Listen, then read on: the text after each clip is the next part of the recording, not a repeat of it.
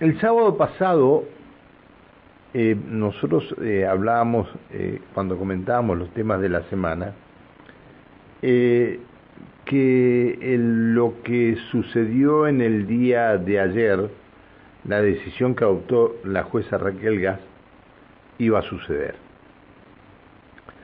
Porque en ese momento estábamos tratando el tema de la prisión preventiva te recuerdan que este, habían pedido la prisión preventiva para uno de los asesinos del ruso Auer y este, la prisión preventiva domiciliaria y habían dado un, domicilio de Vista Alegre. Bueno, cuando charlábamos de esto, hablábamos de, de esto eh, y decíamos nosotros que este, la gente, la, la sociedad en su conjunto, la, la, buena gente no quiere, no tiene por qué estar enjaulada, encarcelada, en prisión eterna. Bueno, hablábamos de todo esto y hablábamos de esto de, la, de las domiciliarias y cuántas veces se han encontrado que llegan a, a ver si efectivamente está la persona en su domicilio, se han encontrado con que está la, la tobillera y la persona no está más.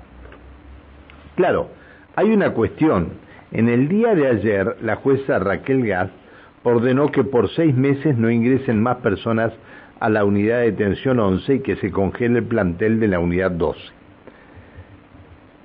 Actualmente eh, hay 657 personas privadas de libertad en la provincia. 98 en prisión preventiva en comisarías. Pero ¿saben una cosa? Las cárceles tienen capacidad total para 500 personas. Y, esto creo que es el desborde que hay en, en, en toda la provincia. Lo que sucedió en Cutralcó este, con los asesinos estos eh, el, el, fin de semana, eh, todas estas situaciones. Vamos a hablar del tema. En realidad, la jueza Gas es la que la que recibe este, el, pedido de la defensora pública Luciana Petraglia y es la que toma la decisión de, de llevar adelante esta medida.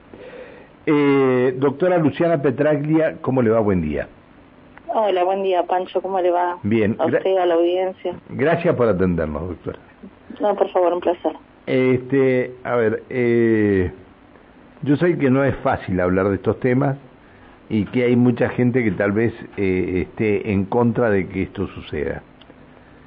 Pero hay lugares en las unidades penitenciarias que realmente eh, eh, es terrorífico. Ustedes me imagino que están permanentemente eh, visitando las distintas unidades penitenciarias, no estoy hablando solamente de la U11 o la U12, sino la que están en el interior también. Eh, el panorama en algunos sectores es indigno, ¿no? Bueno, mire Pancho, mi competencia específica es en la primera circunscripción, con lo cual los monitoreos que hacemos desde la Defensoría de Ejecución eh, son de la 11, la 12 y la 16 mi colega del interior es el que monitorea las cárceles del interior. Eh, en relación específicamente con las cárceles de Neuquén, a raíz de dos monitoreos que hicimos eh, el 20 de septiembre y el 23 de septiembre, detectamos condiciones de alojamiento eh, inhumanas, concretamente para mencionarle algunas, cableados que están colgados de los techos muy cerca de los lugares eh, de humedad, eh, colchones tirados en los pisos donde duermen personas también cerca de los espacios de sanitarios que son lugares húmedos, eh, falta absoluta de previsiones contra incendios. Eh, fuimos con un licenciado en criminalística que depende del Ministerio Público de la Defensa y pudo dar cuenta de la situación de eh, posible electrocución de personas alojadas en esas condiciones, sumado a la falta de previsión de incendios. Esto, eh, sumado a la población, trae un panorama de riesgo y de vulneraciones de derechos graves, con lo cual la petición que hicimos ayer ante la doctora Gas de disponer eh, que se mantenga la población carcelaria de la ONCE en el número de 265 personas, que era el número a ayer, tiene que ver justamente con la necesidad de eh, visibilizar que se están vulnerando derechos dentro de la unidad 11 y que eso debe ser remediado de manera urgente a los fines de que podamos, podamos cumplir con las normas eh, que nos imponen los pactos internacionales y la Constitución Nacional en materia carcelaria. Bien. Eh, Doctora, sí. A ver, no, no termine, termine, perdón por interrumpirla. No, no, esto eh, tiene que ver también con la sobrepoblación detectada. Eh, la Dirección de Unidades de Detención informó que la capacidad real para cuando se construyó la cárcel allá eh, por los años 90 era de 233 personas y hoy hay 265, con lo cual se abona esta postura eh, que adoptó la defensa que tiene que ver con que hay personas durmiendo en el piso en celdas que no tienen ni siquiera los estándares mínimos fijados por los últimos informes y resoluciones del Comité Nacional contra la Tortura. Está bien. Eh, no es tanto el número como la distribución en las unidades, ¿no? Porque los problemas de conducta y, convivencia, eh, por los problemas que surgen, el personal eh, penitenciario termina alojando internos en aulas, en salas de visita íntima, en despensas, o usando los mismos buzones de aislamiento para una persona, para alojar a dos, como pasó con el incendio en el que murieron dos internos.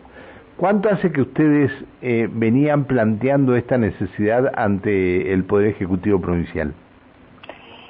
Bueno, nosotros, eh, yo asumí el cargo en 2015. En 2017 eh, se dio la sesión de Semillosa, en esa oportunidad eh, tuvimos reuniones con las autoridades del Ejecutivo Provincial, con el entonces Defensor General, dando cuenta de que era una decisión eh, que iba a traer aparejado la necesidad de una planificación en materia carcelaria, teniendo en vistas también que se implementó el nuevo Código de Procedimiento y que eso provocaba necesariamente un aumento de la población que se verifica con los últimos informes del Sistema Nacional de Estadísticas, ¿no? En 2014 la provincia de Neuquén eh, tenía 200, 340 eh, personas en toda la provincia y usted menciona hoy que tiene 645. Eh, no, 657 personas privadas de libertad en toda la provincia. 657, no tenía el número. 98, le doy el dato, 98 están en prisión preventiva en comisarías. Y, las cárceles ah, y las cárceles tienen una capacidad total de 500 personas. Tengo 60 por ahí más distribuidas que no las encuentro, pero ya para el sábado que me voy a referir al tema las voy a encontrar. Lo que señalo con esto es que mm, la curva de encarcelamiento hasta el 2014 era descendente para la provincia de Neuquén y desde el 2014 hasta la fecha es ascendente y hay alrededor de un 80%, un 88% de crecimiento de población carcelaria del 2014 hasta ahora.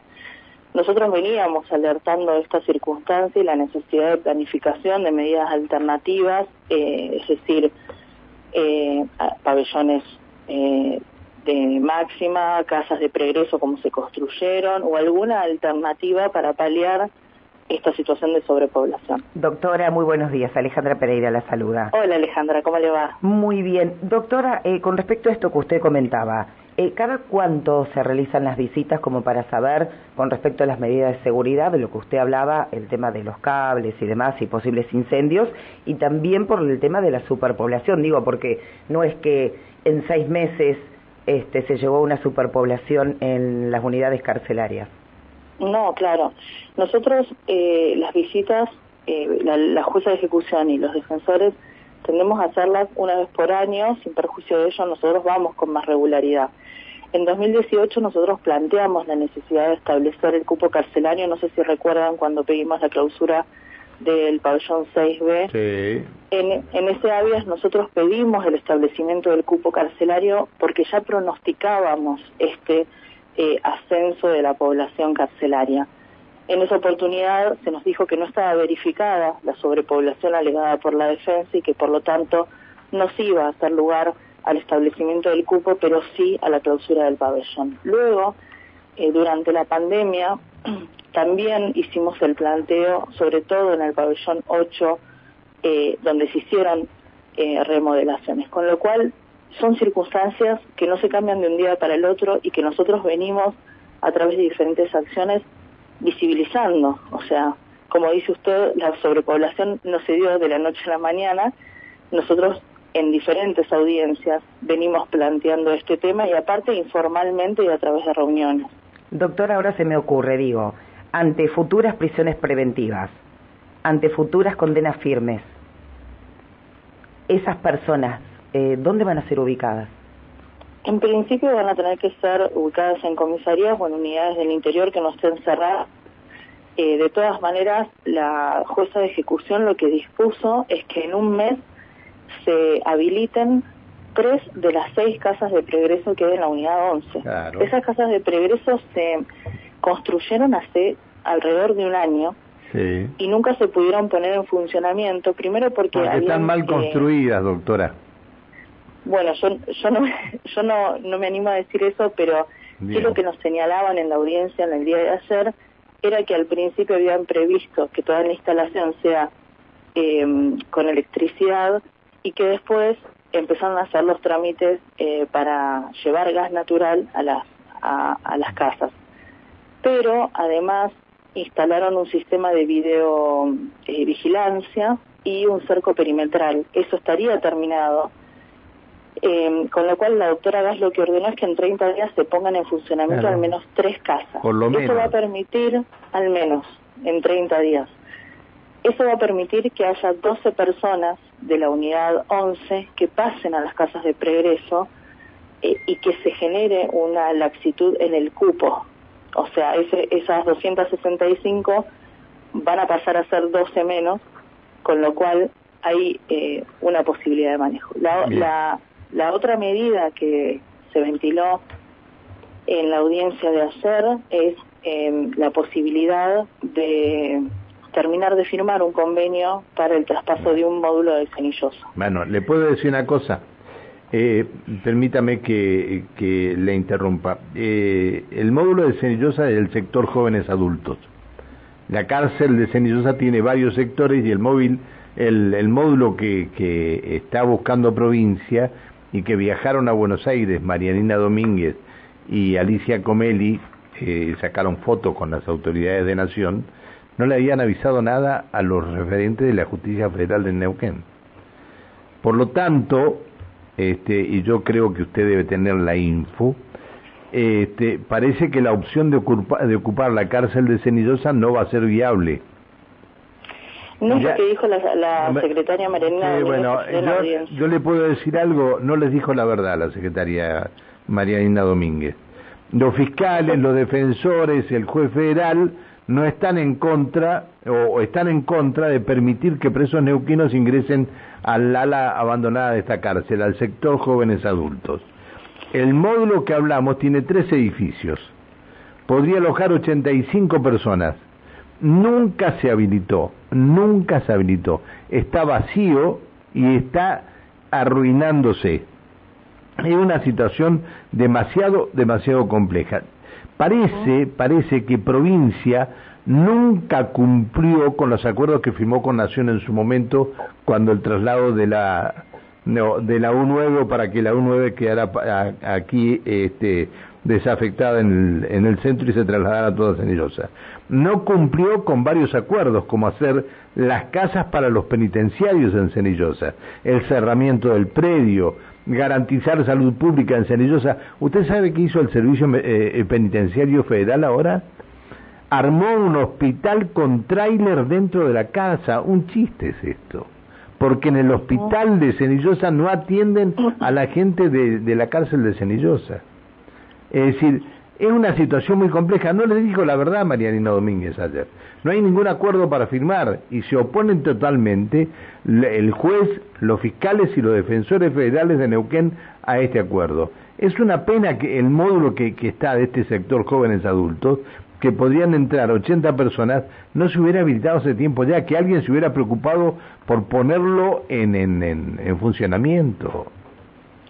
Bueno, por eso yo lo que menciono, Pancho, es que la situación eh, es compleja y en el medio eh, se están vulnerando seriamente los derechos de las personas privadas de la libertad, con lo cual nosotros desde nuestro lugar, usted sabe el lugar que ocupo, eh, nuestro deber es eh, visibilizar esta situación. La presenté, la presenté como la persona que es decir, está en el Ministerio Público de la Defensa y es la persona que le pidió a la jueza Gad que lleve adelante esta, esta situación. ¿no? Exacto, lo que nosotros no podemos plantear en una audiencia es cuáles van a ser las soluciones, porque las soluciones tienen que venir del Ejecutivo Provincial. Entonces, eh, por eso a la audiencia se citaron autoridades provinciales para que nos dieran cuenta de cuáles son eh, las posibles líneas de trabajo en relación a la sobrepoblación. En el mientras tanto, realmente, más allá de lo dura de la, de la medida que pedimos desde la defensa, no podemos seguir avalando la vulneración grave de derechos que están sufriendo las personas eh, privadas de la libertad de la unidad 11 y eso hay que visibilizarlo y hay que ponerlo en eh, hay que ponerlo para que sea problematizado y para que sea resuelto. Está bien, yo comparto con usted. Yo lo que también digo es dentro de este bendito plan de inseguridad, porque nadie elaboró un plan de seguridad. Estamos con un plan de inseguridad desde hace algunos años en la, en la provincia de Neuquén, por todos los hechos que a diario estamos recibiendo, y usted, lo, usted nos acaba de decir que el incremento de la población carcelaria ha aumentado considerablemente, mucho más allá de lo previsto, este, eh, esto, también está dentro del, del plan de, de, inseguridad que tiene, que tiene la provincia. Este, la, la, no sé, pero creo que, que la situación tiene que ser tomada eh, realmente como se debe y no pueden mirar para otro lado las autoridades del Ejecutivo. Las autoridades del Ejecutivo, la, gente de la jefatura de policía, el generalato, no le da ni la hora a las cárceles.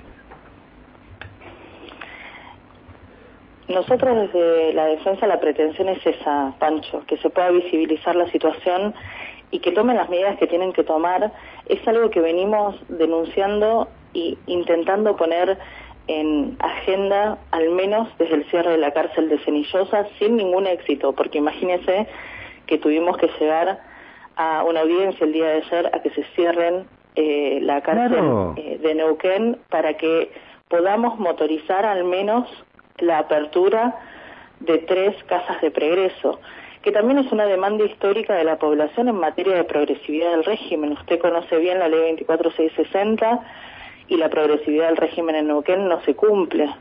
Sobre todo justamente porque no ¿Cuántas cosas no se cumplen en seguridad en Neuquén? ¿Cuántas cosas? Mire, yo le voy a decir algo. Los problemas de salud mental que tienen eh, ultramedicados a muchos de los internos para tenerlos dopados y que no molesten es, un hecho gravísimo. A nadie le interesa el tema penitenciario y que la política no quiere poner plata en las cárceles ni en los detenidos. Pero no piensa que esa gente vuelve, vuelve a estar en libertad y sabe cómo vuelve peor que cuando entró. Bueno, ese es el eje que nosotros planteamos en todas las audiencias, ¿no? Eh, es importante comunicar que el traspaso por la cárcel tiene un único sentido que es eh, reducir los niveles de vulnerabilidad de la gente que entra para que tenga posibilidades en el medio libre fuera del delito, ¿no? Entonces, eh, esta reinserción social de la que habla la Constitución Nacional es el objetivo de todas las cárceles. En las condiciones en las que está, nadie puede ser resocializado. pero, ¿cómo? En, en, la parte de, de donde están los abusadores eh, y todo esto, es terrible la situación que hay. Es terrible, está destruido ese pabellón. Y sin embargo le siguen que monitoreamos. Claro, y le siguen metiendo gente y le siguen metiendo gente. Yo lo que no sé, yo no estoy, yo no comparto para nada esto de, de la prisión preventiva domiciliaria, no lo comparto porque no tenemos este, los elementos necesarios y no hay conectividad en todas partes, pero no sé qué van a hacer. Si van a parar de este la, justicia penal va a parar de condenar gente, eh, creo que vamos a estar mal. y si no condenan gente, creo que vamos a estar peor. Esta es la situación que estoy viendo con esto. Claro, la medida igual eh, del cierre de, de, la unidad 11 no tiene que ver con que la gente no ingrese eh, a cumplir pena, eh, van a cumplir pena en otro lugar, en el lugar que disponga la no hay lugar en la comisaría. Eh, yo ayer, ayer no, eh, el sábado después del, del programa estuve haciendo un relevamiento. No hay lugar en las comisarías. Se, se escaparon estos tres este, asesinos de, de Cutralcó eh, el principio de semana de una alcaidía de la comisaría de Plaza Wincul. Se llevaron hasta un arma, salieron por, a, la, a la... Diga que la gente, que la policía los encontró a las siete, ocho cuadras del lugar. Pero esto está pasando en las comisarías, no están superpobladas las comisarías. No hay efectivos que, para que los custodien. Pero bueno, bueno, doctora, no quiero molestarla más. Yo le tengo que agradecer. Yo le tengo que agradecer que nos haya atendido y lo único que le pido al ejecutivo que no engañen a los mismos funcionarios del ejecutivo. Que no hay acuerdo con la cárcel de Cenillosa, desde ya se lo digo, y si hay acuerdo con la cárcel de Cenillosa, el tiempo que va a llevar poner en condiciones ese pabellón joven va a ser mucho más de lo previsto. Gracias, doctor, hasta siempre. No, por favor, muchísimas gracias a ustedes y a la audiencia. Un saludo. Que siga bien. En la defensora pública, la doctora Luciana Petraglia, ella fue la que le pidió a la doctora Raquel Gas que tome la decisión de este, que por seis meses no ingresen más personas en las unidades de detención 11 y que se congele el plantel de la unidad 12. Y como sigan, yo quiero ver lo que va a suceder en el interior de la provincia. El sábado vamos a tener más noticias de esto.